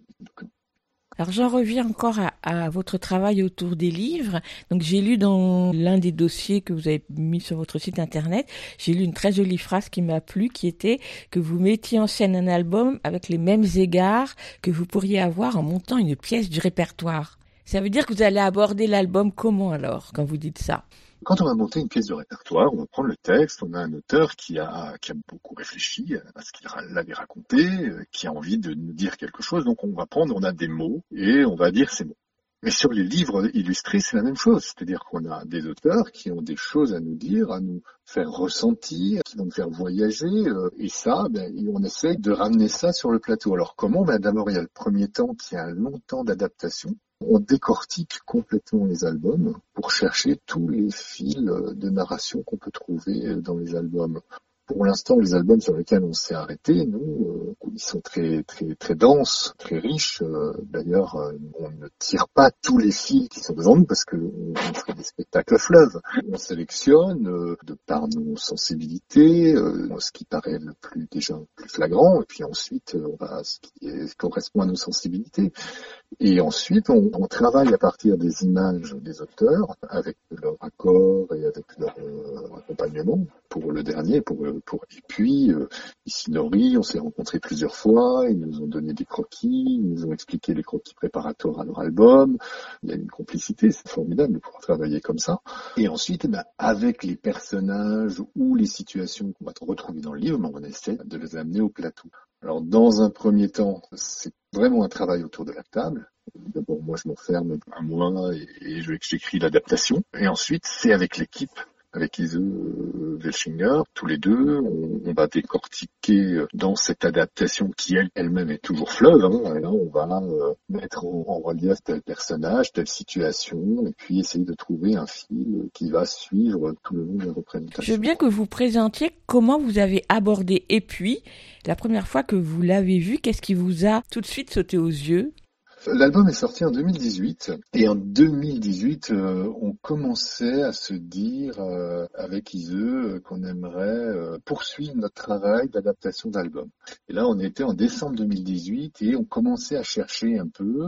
On a vu beaucoup de, livres, on a rencontré des auteurs, on a rencontré Béatrice Vincent qui nous a parlé des et on a souhaité les rencontrer. Et là, on s'est rendu compte qu'on avait euh, vraiment des univers communs. On avait euh, pas mal de leurs ouvrages en main. On se dit, ben voilà, on, on- je crois qu'on va travailler ensemble, mais on va laisser passer l'été. Et puis, euh, quand on rentre en septembre, euh, on voit quel, quel travail, en tout cas, on peut faire ensemble. Est-ce que vous pouvez présenter cet album? Ben, C'est un, un grand album, euh, un imagier. On va de septembre à août, on va parcourir. Ce sont des doubles pages. À chaque fois, c'est une image qui se déploie sur sur deux pages. Chaque euh, double page est un mois de l'année. Le premier mois de septembre, on est dans une grande forêt luxuriante, très chargée, très lourde, avec des couleurs très chaudes, très chaleureuses. Dans cette forêt, il y a un petit peuple qui habite, évidemment. Au fil des mois, des hommes euh, avec des têtes d'outils entrent dans, ce- dans ce décor et vont le pousser, le découper, le, le transformer.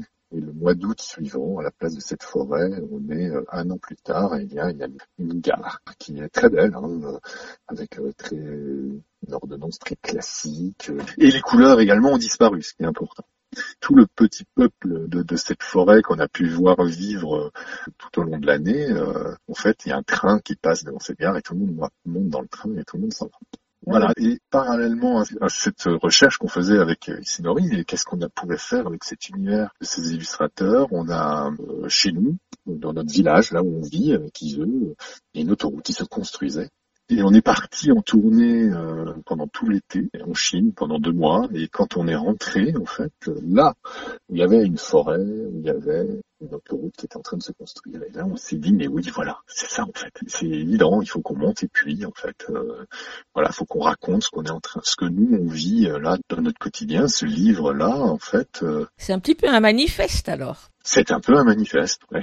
on peut dire ça comme ça. C'est-à-dire que pour nous, en tout cas, ce livre raconte cette histoire-là, de l'action de l'homme sur le paysage, la transformation du paysage. Qu'est-ce qui se passe quand un paysage se transforme? Qu'est-ce qui disparaît? Qu'est-ce qui se crée Et que devient euh, le monde qui vit euh, dans ce paysage? On en a parlé à Isinori. Ils nous ont dit, mais vous êtes complètement libre, c'est votre lecture. Nous, on a fait des images. Si on voulait donner un sens précis à nos images, on mettrait des légendes. On ne fait pas de légendes, on ne fait pas d'explication de nos images. Vous voyez cette chose-là, racontez cette chose-là. Du livre à la scène, comment vous présenteriez cette transposition, je ne sais pas si c'est le bon terme, cette adaptation, cette mise en scène, cette scénographie du livre? Qu'est-ce qui est venu d'abord? Ben, Ce qui est venu d'abord, c'était l'histoire du paysage. Ensuite, les habitants de ce paysage, euh, les oiseaux, euh, les biches, mais c'était plus simple puisque dans le livre, les personnages euh, avaient des petites histoires qu'on a suivies. Il était important pour nous que le, le, le spectateur ne s'arrête pas uniquement aux petites histoires de ces personnages qui vivent dans ce paysage, mais que ce soit vraiment l'histoire du paysage. Donc ça a vraiment été le premier point de travail, euh, quand on travaille sur l'image, l'image et l'animation vidéo. Euh, on a travaillé sur euh, la projection, sur des panneaux, un peu comme des panneaux japonais euh, qui peuvent glisser d'un côté à l'autre du plateau, sur lequel on va pouvoir faire évoluer cette forêt. Et également ensuite, puisque les personnages allaient venir et qu'il fallait euh, que c'était un travail marionnettique, bah, imaginer le Castellet, dans quel euh, univers scénique ils allaient évoluer, ces marionnettes, elles allaient pouvoir euh, prendre vie. Donc au départ, il y a vraiment l'idée du pop-up, euh, de se servir de vraiment des images de, des de les imprimer, de les agrandir, de les découper, comme si euh, la scène tout d'un coup était vraiment devenait un pop-up géant avec euh, cette dimension qui est entre la 2D et la 3D, euh, puisque ce sont des aplats qui sont posés les uns devant les autres et qui créent des profondeurs et qui créent les espaces de jeu. Alors il se passe énormément de choses, plein de petites scènes, beaucoup de déplacements, de panneaux, de ces grandes toiles euh, verticales euh, ou les pop-up qui se déploient à l'horizontale. Alors ce qui est vraiment frappant dans le spectacle, c'est la manipulation énorme que ça demande et qui doit être au millimètre près car il y a toujours des nouvelles images qui surgissent. Il s'agit aussi de surprendre les spectateurs. Oui, mais cette chose a été provoquée par le livre, où chaque fois qu'on tourne la page, on est surpris par l'image que l'on va découvrir. Et là, sur le plateau, c'est aussi la même chose. C'est une recherche. Le temps passe, mais le temps n'est pas euh, synonyme d'ennui. Ce sont des surprises en permanence. Euh, En septembre, octobre, les feuilles tombent, euh, les feuilles changent de couleur. On est du vert, on passe au, rouge.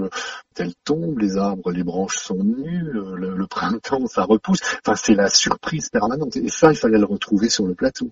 Et l'évolution du plateau, elle suit également cette chose-là. Au début, euh, c'est très chargé. Et au fur et à mesure, ben, on va pousser et, ça va se, se déshabiller un peu. Et à la fin, euh, les panneaux sont vraiment poussés et, et le plateau, ben, on n'est pas sur un plateau nu à la fin, mais une plus grande sobriété début. Et puis les projections des mois qui sont affichés, d'ailleurs comme dans le livre avec la même typographie si je me souviens bien, qui discrètement viennent scander le rythme du spectacle. Ça vient rythmer. C'était intéressant pour nous de pouvoir se dire aussi, oui, le paysage, on donne le signal au spectateur, que ce soit à l'enfant ou à l'adulte, du temps qui passe. Et on a les mois qui vont s'égrener, euh, qui sont projetés, euh, c'est des ombres, c'est des tulles euh, qui sont brodés, et on a repris les dessins de Dissinori qu'on a brodés sur des, sur des tissus, et, et c'est ça qui est projeté euh, avec des lampes euh, à ombre euh, sur le décor. Et du coup c'est très léger, très vaporeux. Sur scène ils sont trois. Il y a les deux, deux marionnettistes, donc Ise Welchinger et Faustine Lancel, qui vraiment travaillent euh, dans une euh, minutie très précise. Et puis, il y a... Euh... Il y a Chris Caridi, euh, le régisseur du spectacle. Hein, euh, on travaille ensemble depuis plus de dix ans sur le travail, bien sûr, de la lumière, mais aussi de la, de la vidéo. Et euh, c'est pas un spectacle de vidéo, c'est, c'est un outil pour nous, même titre que le théâtre d'ombre euh, ou que la marionnette. Et donc Chris, lui, ben, il est présent. Moi, je voulais qu'il soit présent sur la scène avec Ise et, et Faustine, puisque c'est eux qui nous racontent l'histoire de ce paysage en déplaçant les objets, en déplaçant les décors, en en ramenant certains, en notant d'autres, voilà, on le voit. C'est aussi euh, l'image de ces outils qui interviennent en permanence, qui interviennent. C'est nous, on intervient tout le temps, intervient. Et ce dont on n'a pas encore parlé, qui est très important dans le spectacle, dans vos spectacles, c'est évidemment la musique, la bande sonore musicale. Alors moi, je l'ai vu, c'était une, une, bande sonore. Si j'ai bien compris, il y a une version avec musiciens sur scène. Oui, oui. La création musicale, il y a deux formes. Hein. On propose deux formes avec ce spectacle, une forme avec les musiciens sur scène et puis une autre avec euh, un enregistrement. Pour nous, oui, la musique est très très très importante dans le spectacle. Pierre Boesflug, qui est le pianiste, et Antoine Arlot, saxophoniste, on a travaillé ensemble vraiment lors de la création qui a eu lieu en octobre euh, au festival de Tonon-les-Bains, le festival des Petits Malins, et avec la Maison du Léman. Quand nous répétions, Pierre et Antoine euh, composaient la musique en même temps que nous, nous répétions les scènes, que nous, nous cherchions les scènes. Ce qui fait que la musique est vraiment, et les images sont vraiment liées. Euh, c'était très très important. Il ne s'agit pas d'un travail de commande euh, qui a été plaqué sous les images ensuite euh, qu'on aurait pu créer. De là, l'existence des deux formes possibles, parce que donc là, il y a une forme concert qui existe avec les musiciens en live.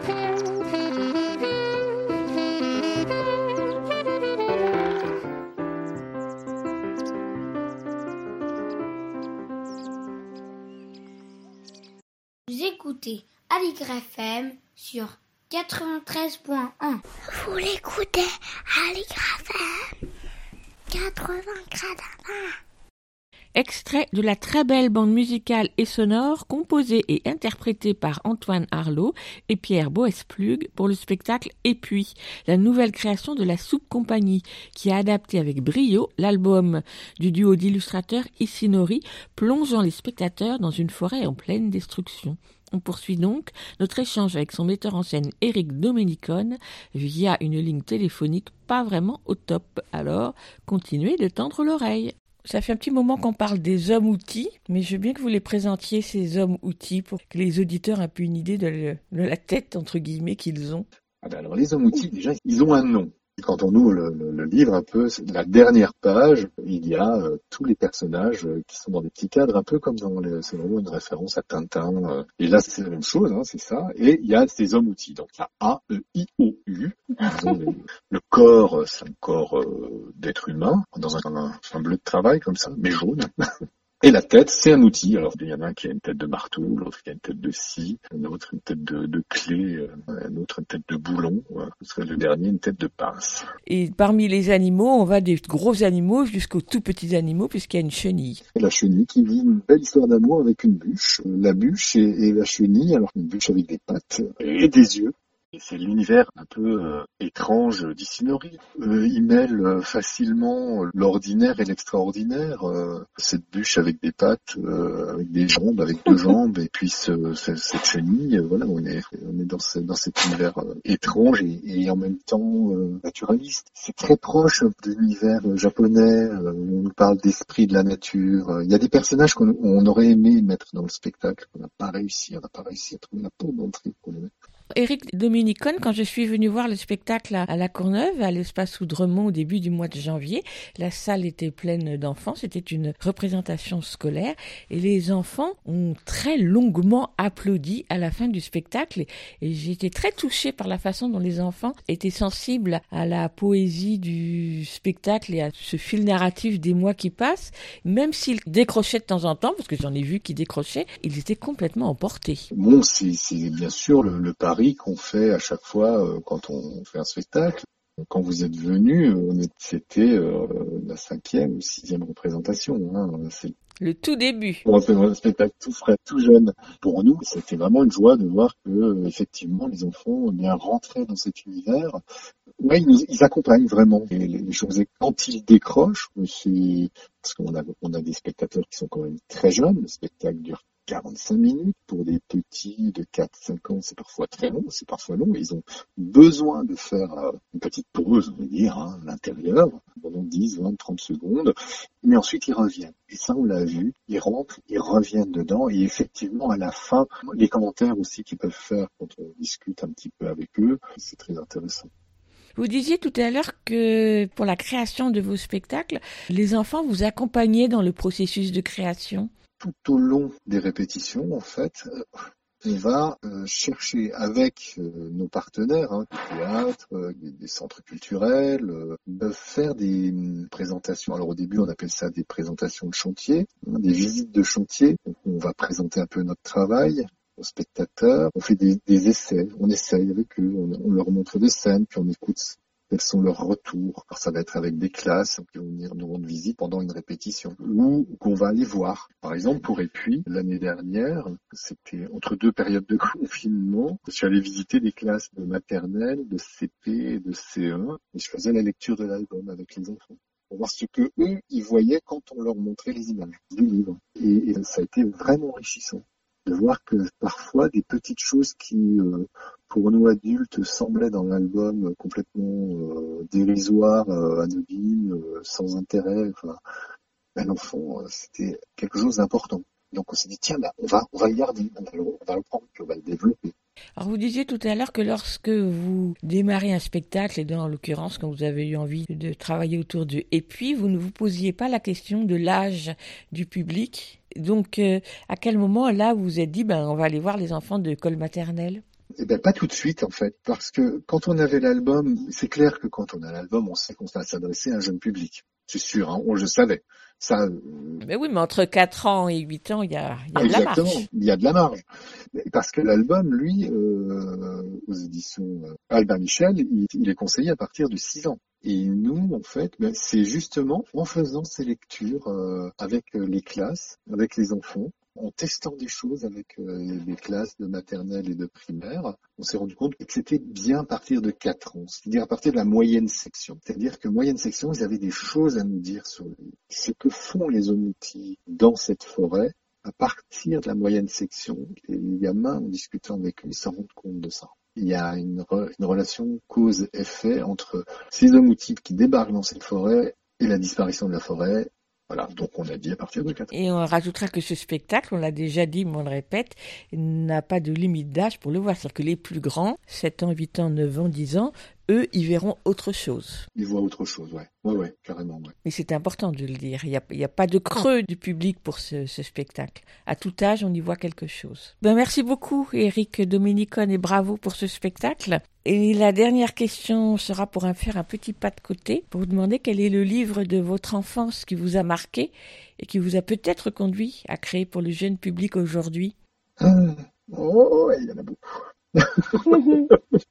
Ah, il y en a beaucoup. Alors, il y a deux choses. Je veux dire qu'il y a deux, il y a deux, deux, deux choses dans mon enfance qui m'ont marqué. C'est, euh, Tommy Ungerer. Et j'ai découvert euh, des, livres de Tommy Ungerer quand j'étais petit. et un livre mais alors je ne, je ne sais pas du tout s'il y a un auteur, il y a forcément un auteur, mais je, je ne connais pas du tout. C'est vraiment un souvenir pour moi qui est un souvenir aigu. Je devais avoir 4 ou 5 ans. C'était un livre pop-up. La découverte d'un monde dans un, zoo avec des animaux qui s'échappaient de, de, ce zoo. Et c'était un livre pop-up. Voilà. Merci beaucoup à vous. je vous remercie. Et puis, la nouvelle création de la Soupe Compagnie commence tout juste sa tournée. Vous pourrez la voir en région parisienne mercredi 9 février après-midi à Aubergenville, au théâtre La Nacelle, et le samedi 11 février à 11h à la Halle Roubleau, à Fontenay-sous-Bois. Sinon, il faudra patienter jusqu'à la saison prochaine pour le voir en région parisienne. Alors, si vous pouvez, dès la semaine prochaine, allez-y. Toutes les infos sur le site de la Soupe Compagnie. Et avant de retrouver Elsa Gounod pour sa chronique littéraire, on reste dans les bois avec Tartine Reverdy et son disque Dans les bois. Tartine Reverdy sera sur scène à la Maison des Arts et de la Culture de Créteil vendredi prochain 11 février à 20h pour y interpréter les chansons de ce disque. Et celle qu'on écoute, c'est Rendez-vous en forêt.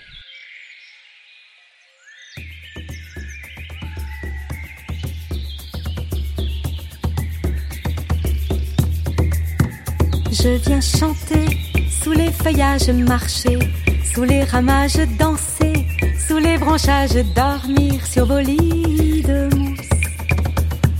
J'ai rendez-vous avec vous, je viens chez vous, les forêts, j'ai rendez-vous avec vous, je me suis invitée chez vous. Forêt de malaise, je suis à l'aise, forêt de pin, comme on est bien, comme bien. Forêt d'eucalyptus, ça dégage les sinus. Forêt de cyprès, on reste au frais, on reste au frais. Forêt de cèdre, je suis allègre. Forêt noire, même pas peur du loup. Forêt de chêne, je me déchaîne. C'est là ma scène, bourrée d'oxygène. Pour chanter, sous les feuillages marcher, sous les ramages danser, sous les branchages dormir sur vos lits de mousse. J'ai rendez-vous avec vous, je viens chez vous, les forêts, j'ai rendez-vous avec vous, je me suis invitée chez vous.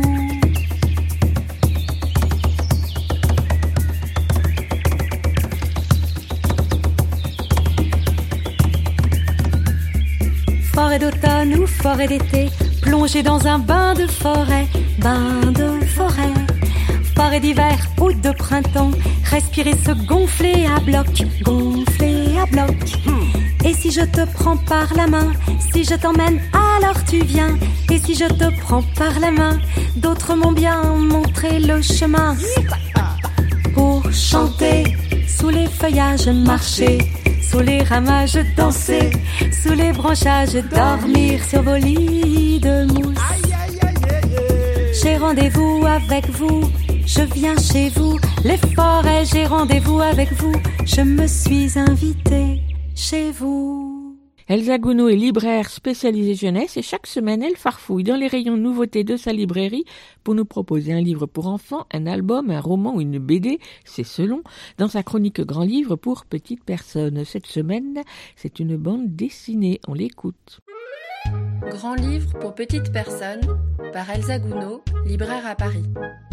Bonjour, aujourd'hui je vais vous parler de la bande dessinée Détective Rollmops de Renaud Faras et Olivier Filippono, dont une belle édition augmentée vient de sortir en coédition entre The Uchi Kuchi et Trois Œils après une première parution en 2013, alors très remarquée.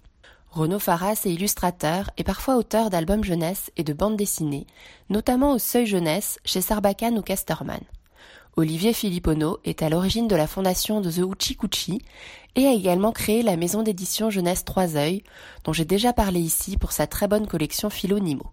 Il a illustré plusieurs livres pour enfants, principalement aux éditions Mémo, avec une prédilection pour des techniques d'illustration traditionnelles et surtout la gravure sur bois. Ils ont déjà collaboré ensemble dans des expérimentations narratives et graphiques autour des principes de l'Ubapo, ouvroir de bande dessinée potentielle, dans plusieurs fanzines. Dans cette nouvelle édition, Détective Rollmops comprend 11 enquêtes successives menées dans un monde imaginaire mais assez quotidien par certains aspects par ce petit personnage comme un gentil monstre doté de trois yeux avec l'aide active du lecteur. Les récits, plus ou moins longs, voient la résolution du problème se faire avec le concours du lecteur, grâce à différents jeux ou manipulations du livre suggérés par les auteurs. De bande dessinée d'enquête, le livre en devient un réel livre-jeu dont le héros, aux côtés du détective Rollmops, est bien le lecteur. Chacune des scénettes reprend une contrainte narrative ou graphique propre au principe de l'Oubapo, de cadre formel strict. Les contraintes que s'imposent les auteurs dans leur travail deviennent ici jeux pour l'enfant lecteur.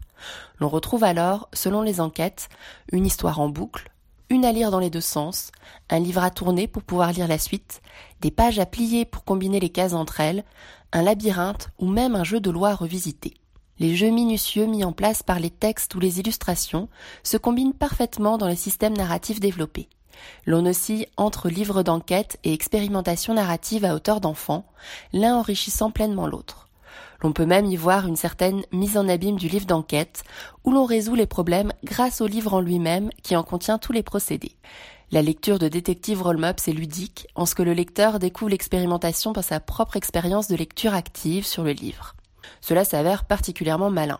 L'expérimental devient ici très accessible, en plus d'y être très drôle. Les textes de Renaud Faras sont ciselés et dénotent un grand humour confinant à l'absurde, participant à l'exercice de style autant qu'à la drôlerie des histoires par de nombreux jeux sur les mots. Comme cela peut être remarqué dans nombre de ses chroniques, j'ai un goût prononcé pour les livres à contraintes. Il y a là de l'intérêt intellectuel que cela me procure en tant que lectrice adulte qui aime décortiquer les narrations, les systèmes et rouages d'un livre et de son élaboration.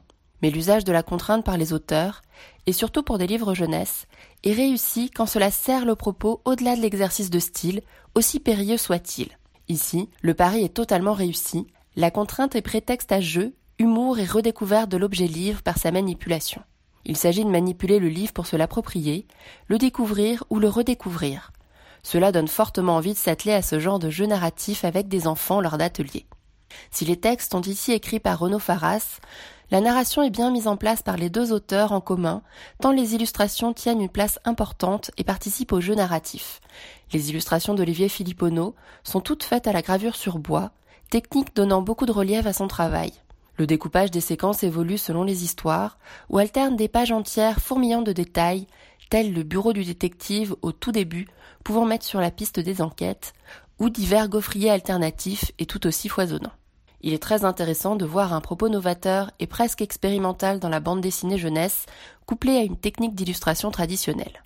À noter la belle fabrication de la nouvelle édition de ce livre, bénéficiant d'un très grand format à la couverture cartonnée, qui détonne par l'usage de quatre pantones forts et tranchés. J'espère vous avoir donné envie de découvrir cette bande dessinée que je conseille à partir de 8 ans, Détective Rollmops de Renaud Faras et Olivier Filippono, dans une coédition entre The Uchi Kuchi et Trois œils au prix de 17 euros. Moi, j'espère avoir l'occasion de voir l'exposition renouvelée par les auteurs autour de ce livre, tant leur travail est ici fascinant dans son processus et dans sa réalisation. Merci Elsa pour cette savoureuse bande dessinée détective Rollmops de Renaud Faras et Olivier Filippono, un album à découvrir de visu dans toute bonne librairie. Écoute, il y a un éléphant dans le jardin. Et...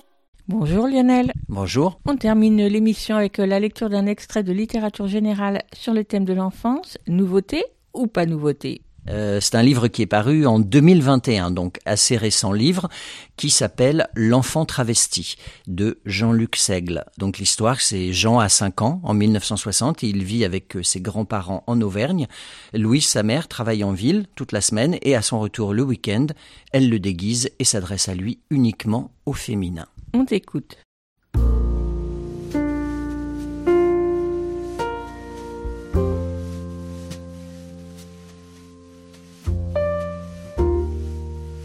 Je pissais debout, comme tous les garçons. Mais si ma mère me surprenait dans cette position, elle m'obligeait à m'accroupir en plein air ou à m'asseoir sur la cuvette des toilettes.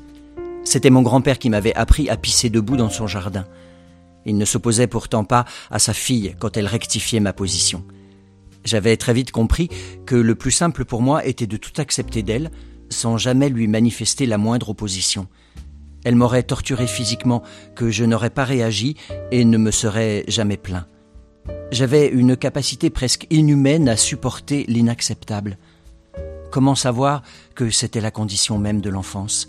Un curieux mélange d'amour et d'obéissance, de bonheur et de soumission. De son côté, elle n'avait rien à me reprocher. Malgré ses démonstrations et ses déclarations d'amour, elle me terrorisait. Je pressentais que le pire pouvait arriver sans être capable d'en appréhender les contours et encore moins de dire quand ça arriverait, ni sous quelle forme. Cette bizarrerie m'obligeait à me maintenir en état de vigilance jusqu'à provoquer une fatigue permanente qui avait fini par marquer de profonds cernes noirs autour de mes yeux.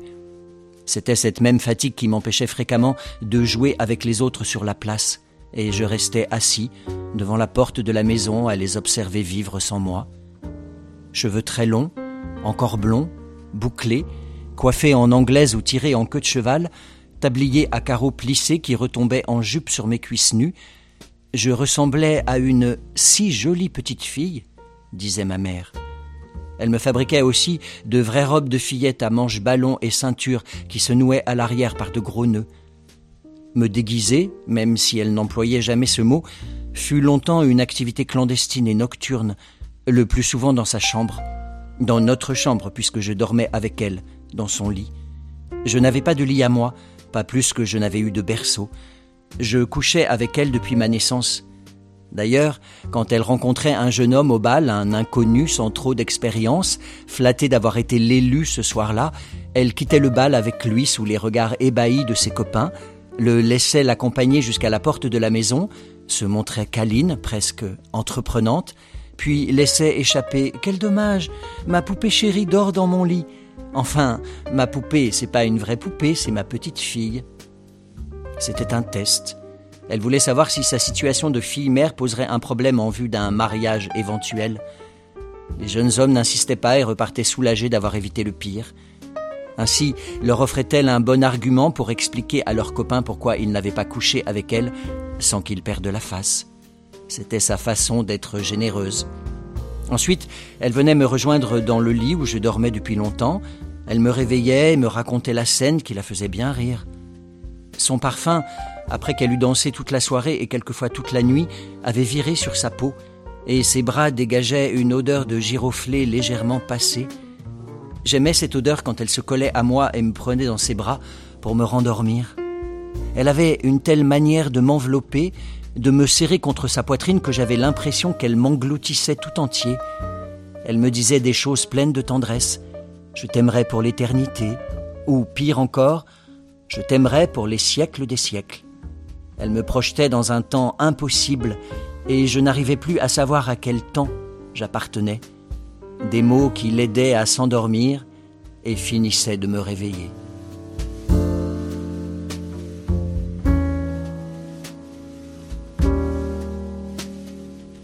Rappelle les titres du livre. Ça s'appelle L'enfant travesti de Jean-Luc Seigle et c'est paru chez Flammarion en 2021.